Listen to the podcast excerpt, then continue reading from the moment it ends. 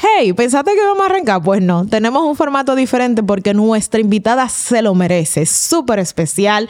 Tenemos que decir que de profesión es psicólogo clínico, o sea que sabemos que ella va a estar hablando con fundamento y además, mi amor, es una persona que dice mi hermana que aprendió a leer, mi amor, leyendo la Biblia porque sabe también de mucha palabra. A nosotros nos honra poder tenerla con nosotros, ya ha sido invitada, pero en formato audio, así que decidimos traerla nuevamente, siendo la primera mujer invitada de este espacio y además nuestra amada, querida pastora Esther García. Bienvenidos, bienvenidas a tu podcast, a mi podcast, a vosotros podcast. Esto es Alerta Señores, otra estamos aquí otra vez. Nunca pensabas que no íbamos a volver. Aquí estamos, pero señores, Aquí se siente como una atmósfera como... Diferente. Diferente, pero antes de eso, antes de presentar la invitada que tenemos el día de today, ando con mis mujeres, con las de siempre. Déjame presentarme yo, de García de este lado, siempre acompañándoles en el mismo canal. Cuente, mujeres. Claro, por aquí Marisa del Rosario, ahora con otro look. ¡Ay! Claro que sí, por aquí Alasne García. Sí, pero nos falta como alguien aquí. Disclaimer, Lourdes no está en este episodio ni estará en algunos que vienen por ahí. No fue que se descarrió. ni, la que la sacamos. ni la sacamos. Eh, Lourdes está viviendo su mejor vida. no, su mejor vida sin nosotros no. no Ella pues. está cumpliendo procesos. Ah, claro que sí, claro que sí. extrañamos, obviamente. Pero, señores, y no es para reemplazarlo, obviamente, pero tenemos una persona aquí muy especial. Claro. Muy poderosa, estamos respaldados. Y tenemos el día de hoy a nuestra pastora, a mi madre, a vosotros, madres, la pastora Esther Segura. Compórtense. bueno, bueno. que vamos hoy esta vuelta. Bueno, bueno. serio. Hoy tenemos modo serio. Modo, serio. Cuente, pastora, ¿cómo se siente? Hola, hola para toda esta audiencia preciosa de Alerta GAT. De verdad que es un, honor, un privilegio poder estar aquí. Así que enviamos bendiciones hasta sus hogares, que el Eterno esté con cada uno de ustedes. Eh, gracias por la audiencia.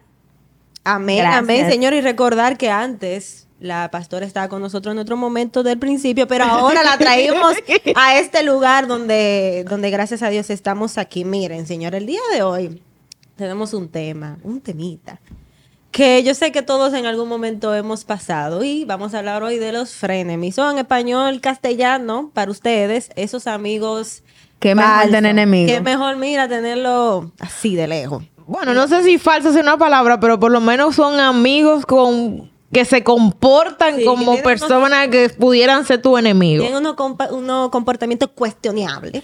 Entonces hicimos unas cajitas de preguntas. Claro. Hicimos la pregunta al público, obviamente de que si han tenido amigos eh, de este índole. ¿Y cuáles son las características de esas personas? ¿Cómo identificarlo? Así que vamos a leerlo y las señoras aquí muy estudiadas en el tema.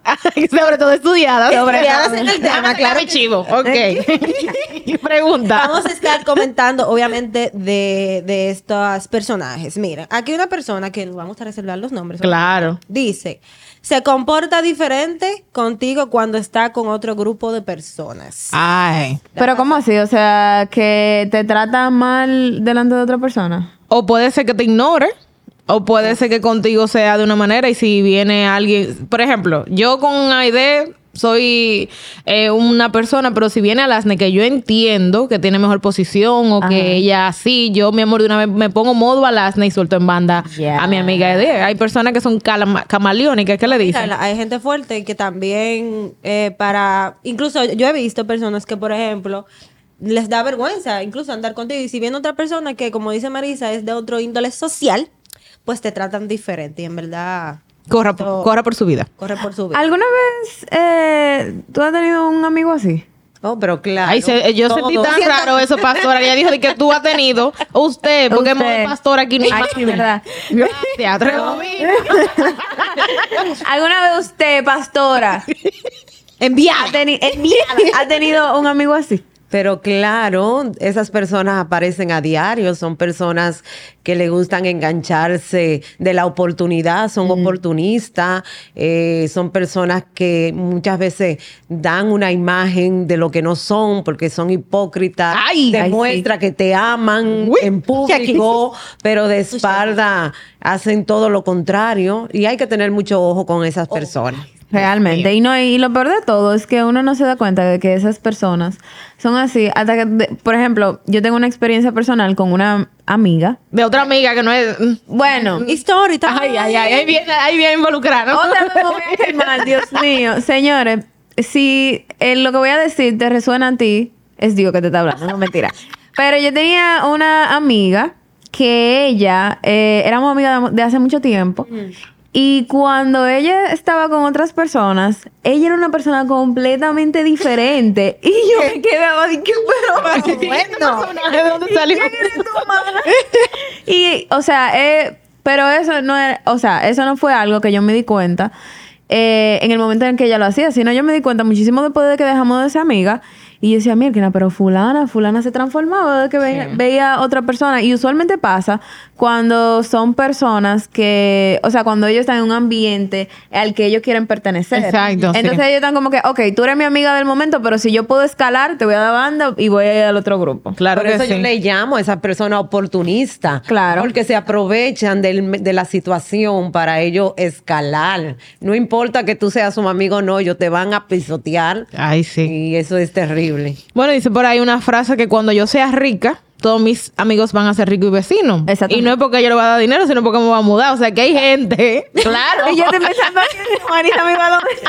No, mi amor, es porque me voy a tener nuevos amigos y nuevos vecinos. Entonces hay gente así, que cuando tienen la oportunidad, como dice la pastora, escalan y, y hay personas que no tienen como, no importa llevarse por delante a, a quien sea para poder lograr su objetivo. O sea que si usted le está pasando por algo así, mi amor, corre por su vida y dele banda a Y esa gente. también Claro. en ese en ese mismo güey de que cambian cuando están en grupo de, personas, también te humillan, dicen cosas que tú le confiesas Ay, a esa Dios persona. mío, sí. Y delante de un grupo que no necesariamente tiene que ser tu close friend, te, te difaman. Te tiran para adelante. Y tú dices que...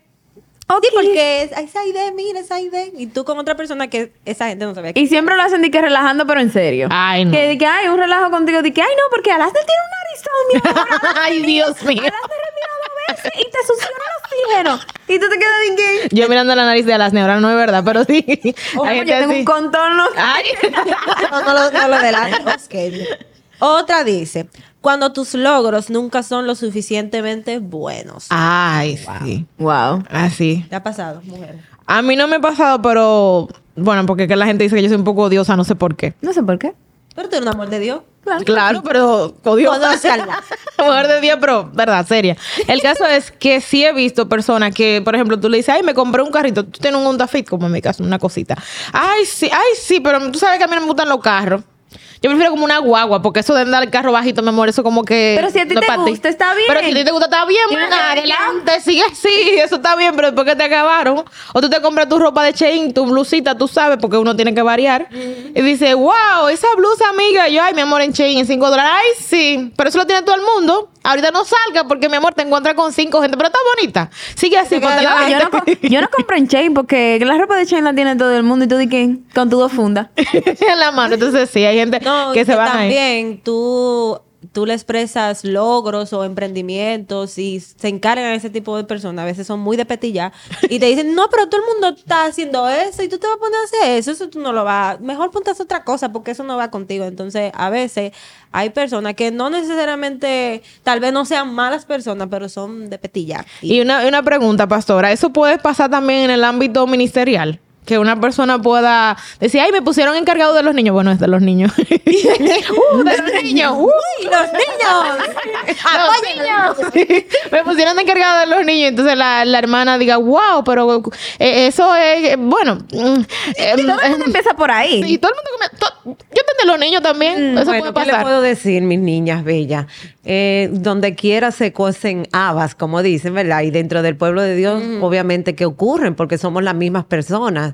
Y, y a eso yo le llamo matadores de sueños. Ay. Personas que matan los sueños, que roban inclusive los llamados, que quieren menospreciar inclusive el llamado que Dios le ha hecho a tal determinada persona. Es como el caso de José en la Biblia. ¿Recuerdan a José? Claro. Él tuvo unos sueños que Dios le dio de que iba a ser grande, de que sus hermanos lo iban a servir y todo eso. Y sus propios hermanos de sangre, ¿no le gustó ese sueño? No, se puso en Chucky. Porque hay gente que no le gusta que tú escale. Le gusta siempre ser ellos, presumir. Los hermanos de, de, José querían ser ellos los que estuvieran en ese lugar. Entonces, cuando una persona te sale con un tipo de comentario así, es porque quiere ocupar tu lugar. hay envidia, hay egoísmo.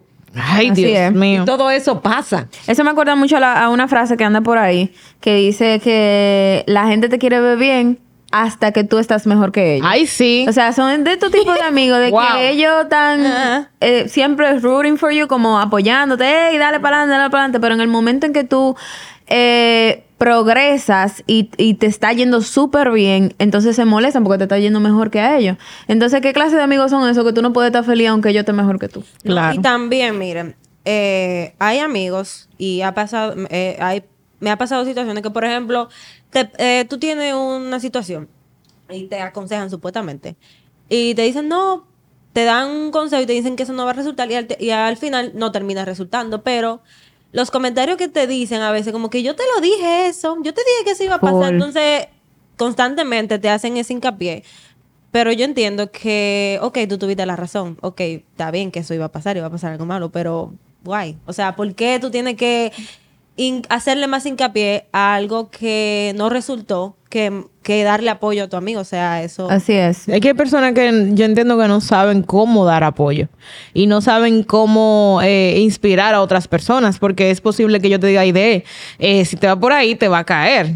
Cuando te caiga, yo si te caíste, te lo dije, te guayaste, te pelaste. Pero pudiera yo decirle, tú ve para la próxima, no te vuelvas a ir por ahí, vamos a ir por este lado. Pero que no todo el mundo sabe cómo incluso se echar porra. Hay personas que ni siquiera como amigo, como familia saben, ni siquiera algo tan sencillo como darte un no te preocupes o está bien, llora o no decir nada, porque eh, la mejor vez cállese. Es verdad. hay personas que no saben ser amigos que no saben ser, no, no solo amigos. No saben ser support. No saben, eh, ¿cómo se dice eso? Tener empatía, con las otras personas. Y sobre todo ponerse en el lugar de otros. Porque nosotros, esto es tan cíclico que hoy tú haces una cosa bien y mañana la haces mal. Hoy tú tienes un proyecto y tú emprendes y mañana no. O sea, que hay muchas cosas que nosotros constantemente estamos subiendo y bajando. Lo que yo tengo que ser empático contigo. Porque ¿qué me gustaría a mí? Que cuando tú vengas, yo te dije, ay, de cita, no te metas con ese siervo y tú te metiste. ¿Qué hago? No es, no es la realidad, ¿eh? No, pasó. Eso no ha pasado así. Ojo. y entonces yo después, ¿cuántas veces nosotros no hemos hecho lo que nosotros quisimos sin preguntarle a nadie y no ha salido mal? Y uno lo que quiere en ese momento que tú no me digas nada, ni siquiera que tú me escuches. Entonces hay personas que no es que no saben ser amigos, sino que no saben ser empáticos, creo yo. No, y también eh, no poniéndome en no eh, poniéndome en el lugar de esas personas, pero tal vez esas personas que no tienen empatía, que tal vez no saben hacer soporte, tal vez sea también un ámbito de algún daño eh, sentimental o algo del pasado que haya provocado, que tal vez esa persona no tenga como ese afecto. Tú sabes, poniéndome yo en el lugar de la persona que no sea una, un buen amigo, tú sabes. Entonces tú estás diciendo que si una persona no sabe ser amigo, no sabe ser empático, tú con él tienes que ser amigo. No, no, no digo que tenga que ser, sino que entender que tal vez esa persona tuvo un pasado, que tal vez porque nadie es así por así. Bueno, es verdad. Nosotros tenemos que aprendernos a poner en la posición de la gente y preguntarnos por qué fulano actuó así, pero también es muy difícil porque cuando tú buscas un amigo, tú lo que buscas es refugio, porque problema tengo yo. Exacto. ¿Verdad? O sea, es correcto. Problema tengo yo. Entonces, si tú tienes problemas y tengo que lidiar con tu problema mental y mi problema mental es, o vamos a las dos juntas al psiquiatra, o nos dividimos. buscamos qué Porque, eh, no sé, no es siendo quizá poca cristiana, porque me dice, usted es cristiano, usted tiene que aceptar al prójimo como sea. Sí, al prójimo de lejos, al cercano, yo lo quiero con ciertas características que nos complementemos eh, él y yo, porque la iglesia hay mucha gente usted no es amigo de todo el mundo. Usted es hermano de todo el mundo, pero ya amigo, tú eliges características que ustedes tienen y que a mí me complementan. ¿Usted entiende? Y viceversa. Y ya fuera de, los que de lo que la persona han dicho en la cajita de preguntas, ¿qué opinan ustedes que sería un indicador para un frenemy? Mm, vamos a darle la palabra a la, a la maestra. ¿Qué, qué característica tiene una persona que es una enemiga, pero que parece ser amiga? ¿Qué son enemigas? Es una amiga disfrazada de... bueno, enemiga. Es una, una enemiga disfrazada de amiga. Bueno, lo que hemos mencionado hasta ahora, una persona oportunista que eh, cuando está en público eh, se comporta de una manera avasallante, eh, que quiere eh, resarcir o, o- o sobresalir por encima de ti. Hay personas que, que son presumidas, que de alguna manera en privado están viviendo tu propia miseria y tu propia Son hechas vaineras. pero cuando se ven en una en un lugar de estatus quieren presumir lo que no son. Así entonces es. son personas que tienen eh, falta de identidad. Falta de falta de identidad. Personas que son hipócritas también eh, y tenemos que tener cuidado también de una persona eh, yo siempre he visto y mi madre me, me guió siempre en eso, de que una persona que siempre tiene un comentario negativo sobre otra persona, lo va a hacer de ti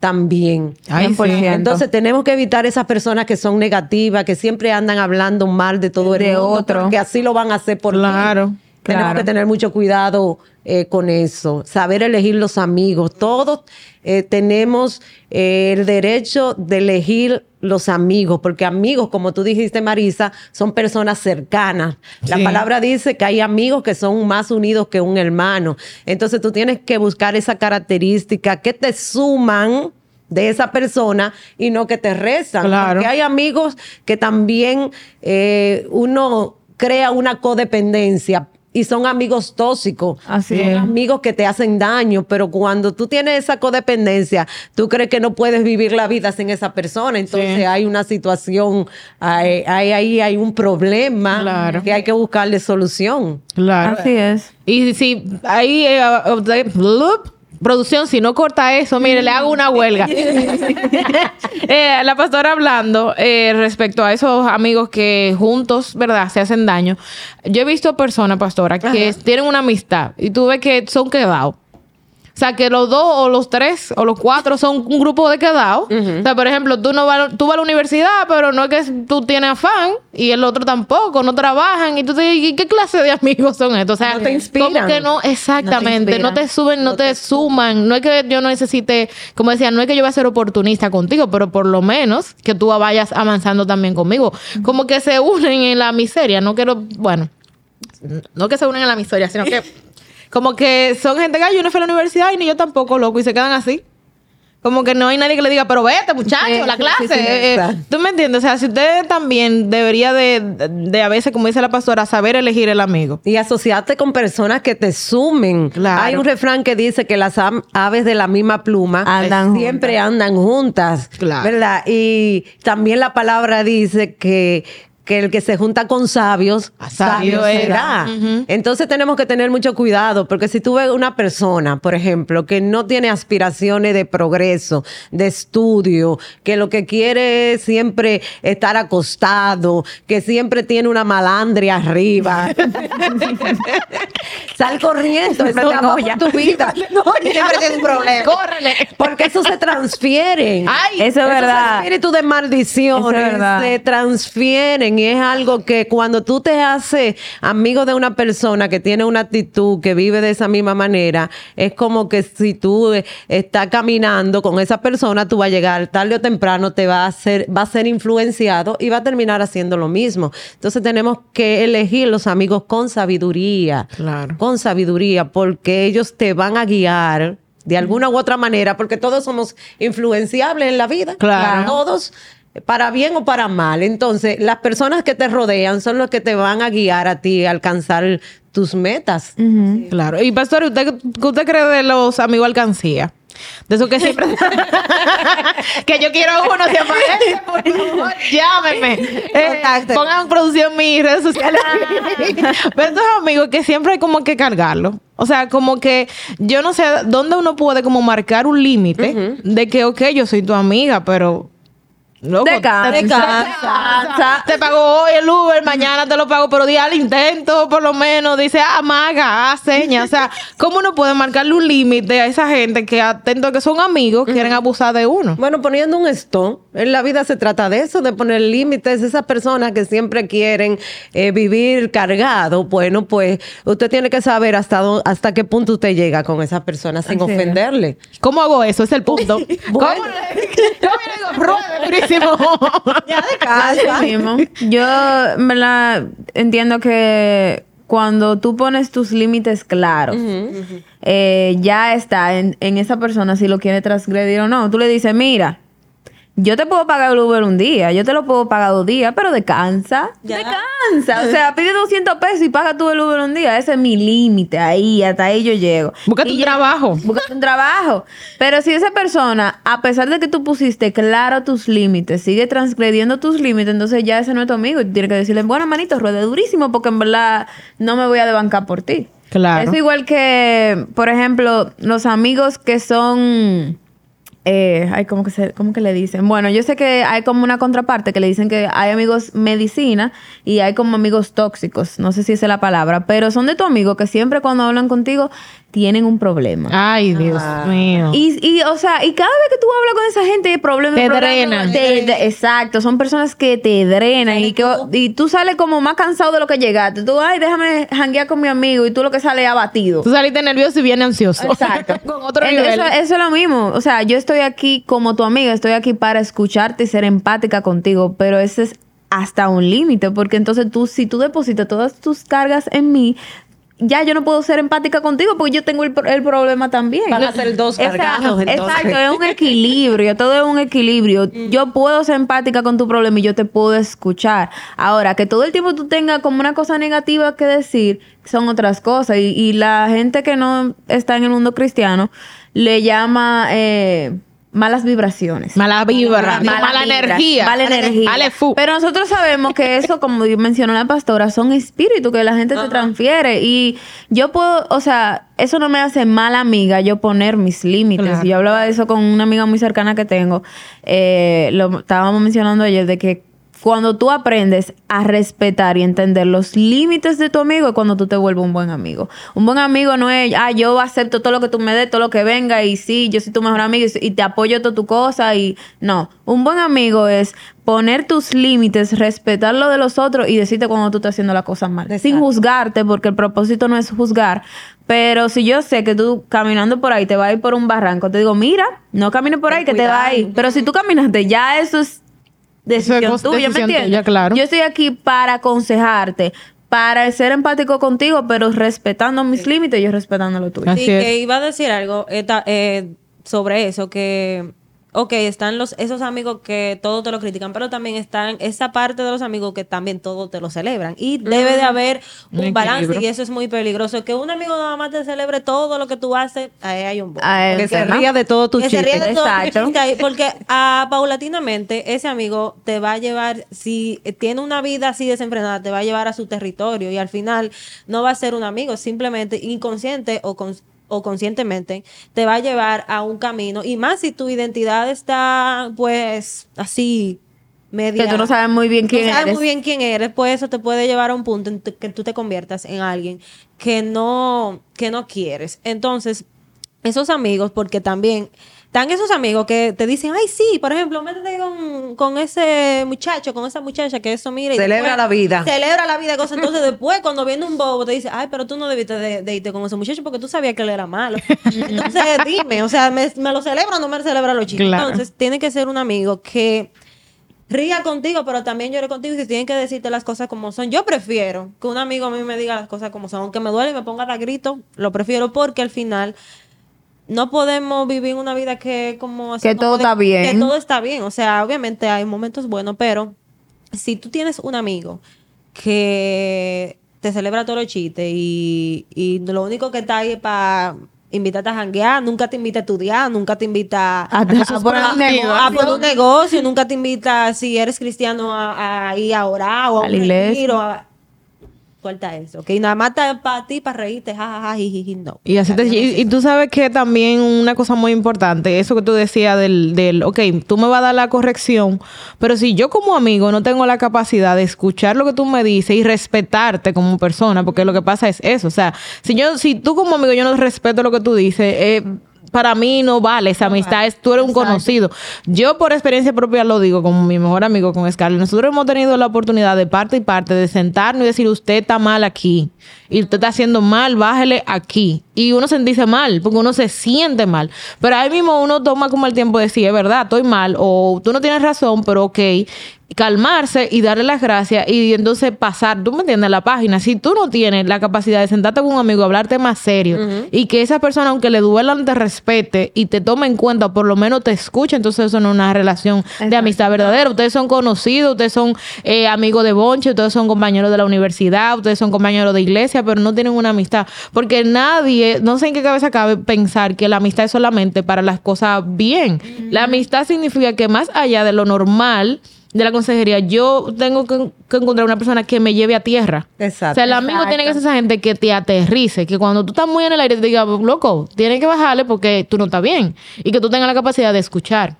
Y hacer como dice la palabra, no estar solamente nosotros andando en nuestra propia prudencia, porque no lo vamos a hacer bien. Entonces, por eso el Señor nos manda a tener ese tipo de relaciones amistosas en donde no es mi familia, no es mi pastor, es una zona neutra, ¿verdad? Donde yo puedo tener la confianza de que me va a decir algo por mi bien, pero no es que me está reprendiendo, ni tampoco es que me está juzgando, sino que voy a poder escuchar eso. Y si usted no tiene eso, entonces yo creo que usted no debería tener una persona en una categoría de amistad. es lo que es correcto.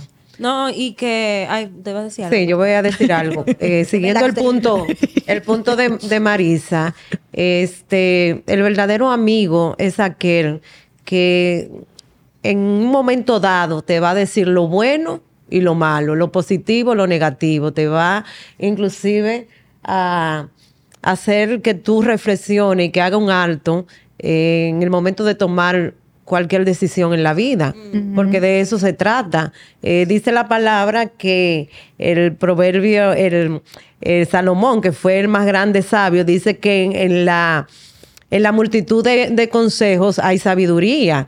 Entonces, volviendo al punto de que tú sepas elegir los amigos, o sea, o de que tú sepas cuáles son los amigos que te acompañan, tú tienes que elegirlo con sabiduría, personas que sepan dar consejos, personas que no siempre te aplaudan eh, todo, porque como humanos cometemos errores, tomamos malas decisiones, a veces no sabemos ni qué decisión vamos a tomar en la vida, pero si tú tienes ese amigo que te aterriza, que es un amigo centrado, eh, que también... Eh, puede aconsejar, porque una persona va a tener la autoridad de aconsejar cuando ha tenido una vida eh, que, que, ha hecho buenas cosas. Que sea ejemplo. Que sea ejemplo, exactamente. Porque por ejemplo, uno tiene que usar la sabiduría que viene de arriba, ¿verdad? No la humana, porque la humana siempre va a buscar sus propios deseos, eh, su propia opinión. Eh, tiene que ser muy sabio a la hora de elegir los amigos porque hay personas que no saben aconsejar, hay personas que no tienen autoridad para aconsejar porque no son, no tienen una vida de ejemplo, eh, no tienen una vida de testimonio, están fracasados en muchas áreas. Y lamentablemente uno como humano siempre, siempre tiende a acercarse a la persona que te va a decir lo que tú quieres escuchar. Exacto. Y hay que tener mucho cuidado, porque por ejemplo, si está una persona, una pareja, un matrimonio pasando por problemas que pasan todos los matrimonios, no de ninguna manera puede ir a buscar consejo donde una persona que se ha divorciado varias veces, que ha fracasado en las relaciones o alguien que nunca se ha casado. Si usted tiene problemas financieros, no vaya a buscar consejo donde una persona que siempre tengo que, quebrada, ¿verdad? que esté quebrada. Entonces hay que ser muy sabio también a la hora de uno elegir los amigos. Claro. No es que uno hace a sesión de personas ni rechaza a las personas, porque no se trata de eso, sino de saber elegir las personas que van a ir de la mano contigo, que te van a llevar a, caminar de una manera correcta en la vida. Claro. Y hay que tener mucho cuidado, cuidado con eso. Y yo creo que una un green flag o una bandera verde de que tu amistad con una con X persona es una amistad que es buena, es si ustedes tienen la capacidad, como decía Marisi, como decía la pastora, de tener conversaciones difíciles. Porque con una persona que tú no puedas sentarte y decirle, mira, a mí me parece que lo que tú estás haciendo, esto y esto y esto, y te puede llevar a esto y esto y esto. Y sentarse y tener una conversación difícil. Eh, entonces no es una persona con la que tú no tienes confianza y no es una persona con la que realmente tú deberías estar jangueando. O sea, jangueando haciendo coro, pero que tú, que no que la veas como una persona que puede ser de ayuda a tu vida personal. Entonces, si tú tienes la habilidad de tener una conversación difícil con esa persona y, y tener la seguridad de que por cómo vive esa persona y el ejemplo de vida que tiene te puede dar un buen consejo, entonces eso es un green flag para tú saber que es un buen amigo. Entonces lo que nosotros debemos saber es eh, como la etiqueta, no ponerle etiqueta de amigo a todas las personas. tener muchos conocidos, muchos amigos de, incluso tú puedes tener amigos de gym, de gimnasio, ustedes nada más van a hablar de gimnasio, de pesa, suben pesa, bajan pesa, entrenan en la proteína, pero no es una amistad, son partners, son conocidos, no le pongan la etiqueta todo el mundo de amigos porque eh, no es fácil y no es, no es lo mismo. Ok. Entonces, ahora vamos a entrar a la Biblia y vamos a ver un ejemplo de amigos cuestionables. Mm. Eh, vamos a leer en Job, específicamente vamos a dar contexto. Y voy a leer eh, algunos versículos para dar contexto. Ya sabe la pastora, si me equivoco en algún punto, corríjame. Job 2, versículo del 11 al 13, y dice, cuando tres amigos de Job Ah, leyendo la versión NTV. Cuando tres de los amigos de Job se, enteraron de la tragedia que había sufrido, viajaron juntos desde sus respectivos hogares para consolarlo y eh, confortarlo. Sus nombres eran Elifaz, el Tenamita, Bildad, el Suita y Sofar, el Maíta. Cuando vieron a Job de lejos, apenas lo reconocieron. Con fuertes lamentos ragaron sus vestidos y echaron polvo al aire sobre sus cabezas en señal de dolor. Entonces, durante siete días y siete noches se sentaron en el suelo junto a Job y ninguno le decía nada porque veían que su sufrimiento era demasiado grande para expresarlo con palabras. Hasta ahí está todo perfecto. Todo, perfecto. Hasta ahí todo perfecto. Si tú no tienes nada que decir, mejor Mejor no diga nada. Bien. Y fueron amigos que se ve aquí que lo aman porque vinieron de... De, lejos. Y en ese tiempo no había Uber, ni, metro, ni nada. Es que algo que yo puedo resaltar de, de lo que ellos hicieron es que como decía la pastora, si tú no tienes nada bueno que decir, no digas nada. Pero también uno tiene que tener la habilidad de saber cuándo dar un consejo y cuándo solo estar ahí. Porque hay veces que uno le dice, le cuenta una situación a un amigo y uno sabe lo que tiene que hacer. Uno no está buscando un consejo, uno lo que está buscando es una persona de apoyo, una persona que te diga, wow, qué difícil, yo estoy aquí para ti. Me voy a sentar contigo en el suelo y tirarme polvo en la cabeza. Me rasgo los vestidos. Exacto, rasgo mi vestido.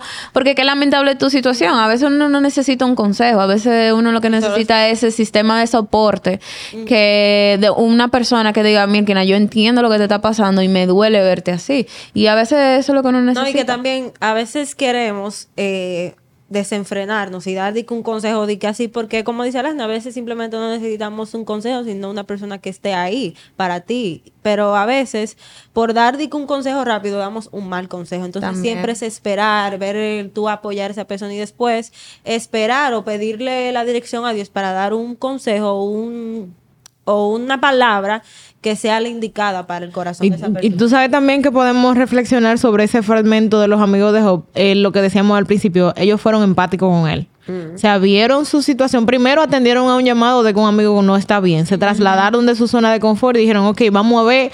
No sabían, le habían escuchado, pero verdad no sabían porque se sorprendieron al verlo. Ni siquiera se imaginaron que era tan grande. Porque poniendo en contexto, acuérdense que Job era una persona prosperada, era una persona sabia, que como dice la propia palabra en Job, era alguien que cuando se paraba en público había respeto, era una persona que lo llamaban. Era, en estos tiempos hubiese sido, mi amor, un político importante de renombre, un speaker una persona que, ha podido ver el dinero en sus manos, con sus hijos, su esposa. Entonces, cuando escuchan que entró en desgracia, pues sus amigos salen a ver qué fue lo que le pasó a su amigo se encuentran con un escenario totalmente eh, alarmante para ellos y se ponen en el lugar de le duele lo que le está pasando y se sientan con él porque él también estaba en silencio. O sea, vamos a decir que Job estaba atónito. Imagínese que usted estaba, usted tiene que ir dar un pésamo, usted tiene que ver a una gente que está en accidente, una persona que tiene una enfermedad, que tú por más que te quiera poner en su lugar no puedes. Entonces, a veces nosotros tenemos que hacer esa parte de los amigos de, de Job, de, de decir, ok, no pensaba que tú estabas tan mal, pero déjame sentarme contigo aquí en el suelo, como un video que yo vi en TikTok con una madre que su hija sufría ansiedad y su hija estaba haciendo una crisis, su hija estaba afuera lloviendo y ella sale de su carro y se acuesta al lado de su hija, la dos bajo la lluvia, hacer nada, hacer soporte. Entonces eso mismo estaban haciendo ahí los amigos de Job. O sea, yo no sé lo que te está pasando o por qué en este punto, pero me voy a sentar contigo a llorar. Porque en este momento lo que tú necesitas es simplemente sentir que estás acompañado. Así es. Exactamente. obviamente, y esa es la cualidad, yo digo, eh, más eh, que se le puede reconocer a un amigo, que pueda estar ahí en los momentos difíciles, en los momentos de tragedia, en los momentos en el que tú necesitas un apoyo. Un amigo es el que se queda contigo, que va, te visita, que va, te busca, que va, si tiene que llorar contigo, llora. ese, ese es el amigo no solamente en risa, en fiesta, que aparecen muchos así, muchas personas para celebrar los buenos momentos. Y regularmente cuando llega la malandria, cuando llega la tragedia, eh, se quedan pocos, son muy pocos los que se quedan. Pero vamos a seguir viendo. Vamos a seguir entonces. Sigan viendo. Eh, después Job eh, duró un tiempo así callado, pero ellos dijeron, dijeron, no, pero yo tengo que hablar porque algo tiene que estar pasando. Y miren lo que dice aquí. Le dice uno de sus amigos. ¿Puede una persona hacer algo para ayudar a Dios? ¿Puede aún el sabio ser de ayuda para él? Saca algún provecho el Todopoderoso con que tú seas justo. Y si fueras perfecto, le sería, le sería de beneficio. ¿Acaso e, él acusa y trae juicio contra ti porque eres tan piadoso? No, se debe a tu maldad. Tus pecados no tienen límite. Por ejemplo, Debes haber prestado dinero a tu amigo y le exigiste alguna prenda como garantía. Si lo dejaste desnudo, debes haber negado agua a quien tenía sed y comida al hambriento. Probablemente pienses que la tierra le pertenece a los poderosos y que solo los privilegiados tienen derecho a ella. Debes haber despedido a las viudas con las manos vacías, acabo, acabado con las esperanzas de los huérfanos, etcétera, etcétera, etcétera. Le, le dicen un sinnúmero de cosas, pero tú debiste de haber hecho algo malo hiciste Algo tú. malo hiciste tú. Que te hubiera caído. Y también para dar un poquito de contexto, en ese tiempo, eh, y todavía hay personas que, creen que eso, creen eso que o sea, si tú eres malo, te van a pasar cosas malas. Y si tú eres bueno, te van a pasar cosas Eso buenas. se le llamaba en esos tiempos la ley de la retribución. Exacto. Tú de cosecha lo que tú siembras, tú recibes lo que tú haces. Entonces ellos estaban buscando ahí en O, ellos estaban buscando una causa. Una causa. ¿Por qué te está pasando tanta malandria? ¿De dónde que viene eso? Porque era la ley de la retribución. Y no siempre eh, para el hombre, eh, o sea, para Dios, eh, todo es igual. Dios obra por sendero misterioso, aunque para nosotros los hombres tenemos una lógica que las cosas suceden por algo, ¿verdad? El la causa y el efecto. Dios puede tomar eso mismo y, y para, para, para Él darse a conocer, para Él glorificarse, para Él darnos una lección, para Él enseñarnos algo. Y este es el caso de Job, porque dice la palabra que Job era un hombre perfecto. Incluso Dios lo llama un hombre perfecto. Cuando Satanás fue a acusarlo, ¿verdad? Eh, Dios dijo, no ha visto a mi hijo, que es perfecto en la tierra. Entonces, estudiando a Job, nosotros nos damos cuenta que la causa de su malandra no fue porque él había cometido pecado, pero el hombre, el amigo, estaba ahí acusándole, buscando la razón por la cual estaba así. Y no siempre la razón de la de, de, que te vaya mal, de que tú pases por tragedia, es la consecuencia de algún pecado. Y en ese momento nosotros tenemos que estar eh, callados. Y sobre todo cuando es un cristiano que le ha servido a Dios toda la vida. En vez de levantarnos a juzgar, tenemos que orar por esa persona, tenemos que esperar el tiempo de Dios, porque no sabemos eh, lo que Dios quiere eh, quiere hacer en esa situación. Lo que Dios eh, te va le va a enseñar a esa persona, el propósito que Dios tiene, porque como dice nuestro pastor, en Dios no hay cosa buena ni mala, en Dios hay propósito. y cada lección de nuestras vidas, Dios la usa para enseñarnos una lección. Por eso más adelante dice la palabra que a los que aman a Dios, todas, las, cosas, le, le ayudan a bien. Entonces el amigo no es el que está ahí acusándote, el amigo es que el que está orando por ti para que el propósito de Dios se, cumpla, en tu vida. Y si fue que cometiste algún pecado en el camino, Dios te lo va a dejar saber, pero no es, no, no va a ser por causa tuya. O sea, no debe ser eh, la manera de tú manejarte frente a tu amigo. Claro. Y, para mi amor. Positivo, No, y que algo que, que yo le puedo eh, resaltar a ese, eso que leímos fue que él a su manera estaba intentando de explicarle a Job de que mira, esto te, esto está pasando porque tal vez hiciste esto y esto, pero a veces nosotros fallamos en ser muy ávidos para juzgar.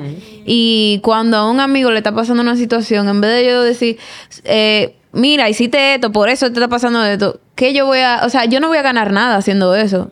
Sin embargo, si yo voy donde mi amigo a buscar solución o a solo estar ahí para él, son otras cosas, porque una vez se quiere como buscar explicación a, o sea, como culpar a la persona de que, ah, mira, te fuiste por ahí y por eso te está pasando eso, cuando mi trabajo como amigo es, número uno, estar ahí para ti y número dos, si tú me pides un consejo, yo te lo doy. Claro. Si tú me, y, hay dos cosas que yo, mientras Aide leía, reflexionaba. Número uno, es él comienza hablando acerca de las características buenas que tenía Job, pero que ante Dios no eran funcionales. O sea, desmeritando, desmeritando como las características. O sea, ¿para qué Dios quiere que tú seas justo? ¿Para que, o sea, si esas son características buenas que tú tienes, porque tú me la estás acabando. No entendemos por qué él comenzó primero minimizándole por ahí. Él tenía como una pequeña con Job. Sí, porque como que dice, o sea, ¿para qué le sirve a Dios que tú seas justo? O sea, que tenga tierra. ¿Y por qué tú te pones en el lugar de tu nuevo abogado de Dios? Dios ahora sí le sirve o no que yo sea justo o no. Eso por un lado. Y por el otro lado,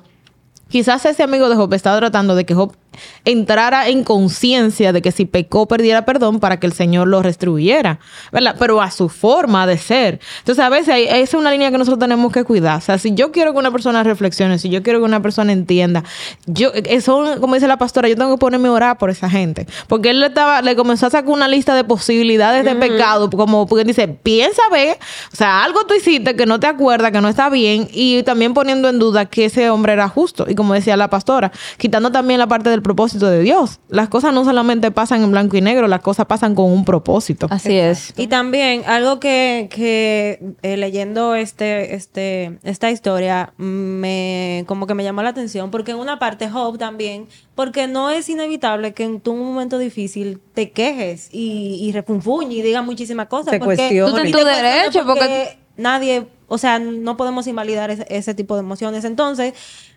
me da risa, pero no me da risa como en forma de burla, sino como que, wow, mira cómo, cómo pueden también ser los amigos. Los amigos de Jo también le critican porque él se está quejando y está sacando esas emociones. Entonces, cuando tú estás con un amigo también, es entendible que si tú vas a apoyar a esa persona también, es, es inevitable tú escuchar de esa persona, de ese amigo que tú estás apoyando, ese tipo de comentarios y también hay que dejar, o sea, no, no dejarlo así que diga y diga, sino que dejar que en su momento de... Se desahogue. Se desahogue, no decirle, no, no digas eso, que si yo qué, sino darle su tiempo de desahogo en el tiempo indicado, pues decirle, mira, las cosas pueden cambiar, pueden ser diferentes. Darle ese apoyo porque es difícil, tú...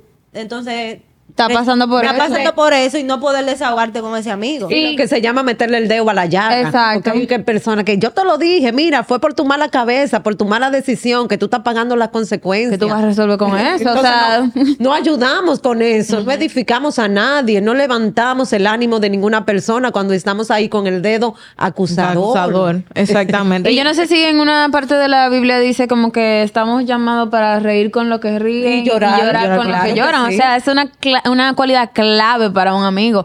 A veces, y era lo que hablábamos sobre la empatía, a veces nos falta empatía. Porque si yo veo que tú estás sufriendo, por más mal que tú hayas hecho, ¿cómo yo voy a ir donde ti? Mira, porque hiciste esto, pues te pasó por esto, por esto. Si no, yo me voy a sentar y voy a llorar. aunque sea, verdad. O sea, a veces uno tiene que medirse con lo que dice, porque en vez de yo edificarte o ayudarte a que tú te restaures y que, y que salga de ese problema, de esa malandria que tiene, em, yo lo que hago es hundirte más con mis palabras. Y también una actitud que podemos ver en los amigos de Job. Y sería bueno que usted pueda leer todo eh, el libro de Job completo, porque de verdad tiene mucha sabiduría acerca de cómo nosotros nos compartamos, que ellos estaban indignados. Ellos estaban indignados. Porque, o sea, como que, ¿qué fue lo que hiciste? Porque eh, ahí está entonces también un punto de que de donde yo me pongo y donde está la otra persona, porque ellos estaban, yo eso es algo que yo cuando lo estábamos leyendo y estudiando no entendía de ellos, porque ellos estaban tan indignados con Job, como que ellos tenían un pacto de no, de no rendirse, o, como que hay personas que en su cabeza no cabe el, el, hecho de que alguien puede estar mal o estar bien. Y nosotros como cristianos podemos fallar en esto. Hay personas que piensan que cuando van a ser cristianos ya todo le va a ir bien y que no va a haber problema. Entonces no es así. Y muy mal que algunas personas cristiana que todavía pastora tengan esa idea de la ley de la retribución, que piensen que si a algún hermano le está yendo mal, es que algo tú hiciste.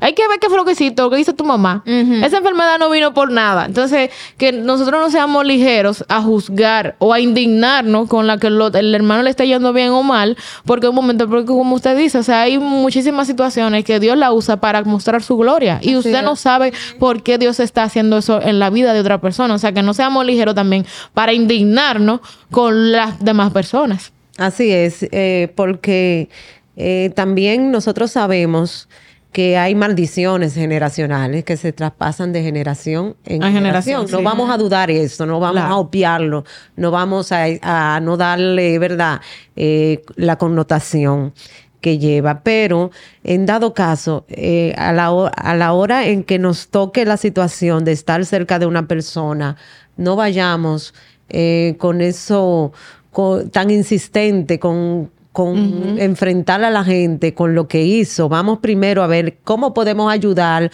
cómo podemos hacer que la fe de esa persona eh, sea, sea, edificada, porque en el caso de los amigos de Job, ellos inclusive estaban cuestionando a Dios cuestionando, porque si Job había sido perfecto, ¿Por qué un Dios que se supone que le da cosas buenas, las cosas a la gente buena, estaba permitiendo que él eh, pasara por ese momento? Entonces ellos lo, estaban logrando con esto que Jo maldijera a Dios.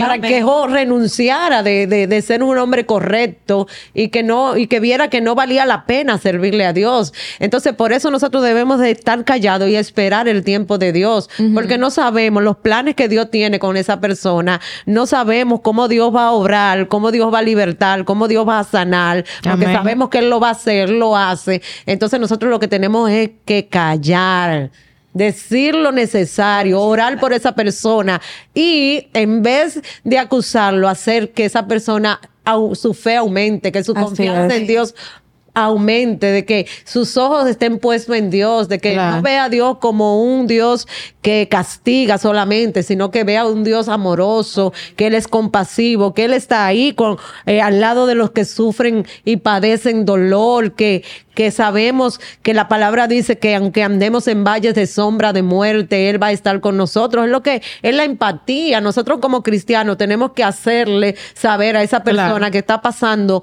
por una situación de dolor, de duelo, de desesperación, eh, de, de problemas familiares, de problemas financieros, de que hay un Dios que todo lo, lo suple, que hay un Dios que nosotros podemos ir a buscar refugio en Él, que hay un Dios bueno, que hay un Dios que perdona, que restaura, que bendice. Eso es lo que nosotros debemos transmitirle, esa fe a la gente, declarar palabras de fe, hacer que la gente, en vez de maldecir su vida y su existencia, como llegó en un momento a maldecirla, mejor reconozca y le dé gracias a Dios en todo. Amén. Y buscar posibles soluciones también, ser práctico, porque dicen que la fe sin obra es muerta. Si usted tiene un amigo que está pasando por una situación que usted pueda ayudarle a remediar, ¿verdad? usted no sea firme. Usted búsquele allá asesoría, mándele el podcast de alerta gat. Claro, que, sí. Invítelo a la iglesia. O sea, haga algo por su amigo para que salga de esa situación. Porque nosotros también ahí eh, se cumple de ayudarnos los unos con los otros. Entonces, no sea solamente, como dice la pastora, acusador, juzgador y, hablador, sino mejor haga silencio. O y si va a hablar, hágalo para edificar a la persona. Amén. Y ya para ir cerrando también, si tal vez tú no eres una persona que también no eres muy de amigos o no eres una persona que tal vez tiene muchos amigos, es bueno que oremos a Dios para también nosotros ser buenos amigos y buenos buenos consejeros y dar el consejo oportuno. Amén. Y también orar a Dios para que sea Dios poniendo en nuestro camino a las personas indicadas que nos van a edificar y no nos van a llevar en un barranco profundo. Amén. Así que de verdad este esta enseñanza nos deja mucho que pensar y analizar y también saber que sobre todas las cosas Dios tiene el control de toda situación y de toda herida emocional y que sea Dios eh, poniendo en nuestro camino las personas indicadas Amén. van a apoyar porque no es bueno estar solo. Amén. a nadie le gusta estar solo y que qué bueno tener amigos y, y personas que, pastores, líderes, que estén ahí contigo. Y si tal vez tú nunca le has dicho una palabra de afecto a, tus amigos, escríbele ahora, dile gracias, manito, por esa palabra, por estar conmigo. Gracias por estar ahí. Y, nada, y vamos para adelante y, y nada, no sé si no, hay algo que decir. Hacer una oración para que el Señor. Una oración, sí, que la pastora haga una oración por todos esos televidentes que que escuchan este podcast y que la palabra sea llegando a los corazones. Amén, qué bueno es Dios. Dios es el mejor amigo que podamos tener. Amén. Si algún momento nos sentimos solos, vamos a buscar ese refugio en Dios. Padre Celestial y Padre Bueno, te damos gracias. Gracias porque tú enviaste a tu Hijo Jesús a morir por nosotros y nos ha presentado el mejor amigo, el mejor hermano, el mejor Señor eh, Salvador que pueda existir. Mira, Señor, ahora te presentamos a aquellas personas que han sido traicionadas por algún amigo, que han sido, Señor, eh, calumniados, Padre, para que tú, Señor, estés sanando toda herida, Padre, y para que tú, oh Dios, eh, te les reveles a ellos como el mejor amigo. Sabemos que tú nos has creado en este mundo para que convivamos los unos con los otros, Señor. Así que te pedimos, oh Dios, que las amistades verdaderas permanezcan, se mantengan, oh Dios, y que tú bendiga a todo aquel que se llama ser amigo de alguien, Señor. Tú le dé la sabiduría, le dé la capacidad, le llene de tu amor para poder estar ahí, Señor, y apoyar y ayudar y levantar y edificar a esa persona amada. Gracias, Señor, te damos en el nombre de Jesús. Amén. Y si llegaste hasta aquí, muchísimas gracias por escucharnos. No se te olvide que nosotros tenemos redes sociales individuales. Yo estoy en Instagram como G. Marixa del Rosario en TikTok como Marula Blogger, claro. Aide García punto rayita abajo en Instagram. ¿Y usted, pastora, tiene? Aide Perdón. Estoy seguro me pueden conseguir en todas mis redes sociales. claro que sí. Y este podcast está patrocinado por nuestra Casa Bella y preciosa Ministerio Casa Llena de Gloria y a nuestro pastor, porque nuestro pastor está aquí. Le mandamos saludos, besos y abrazos. Y nuestra eh, iglesia también tiene redes sociales. Está en Facebook como Casa Llena de, Ministerio Casa Llena de Gloria y en Instagram como Casa Llena de Gloria. Y nada, señores, esto fue Alerta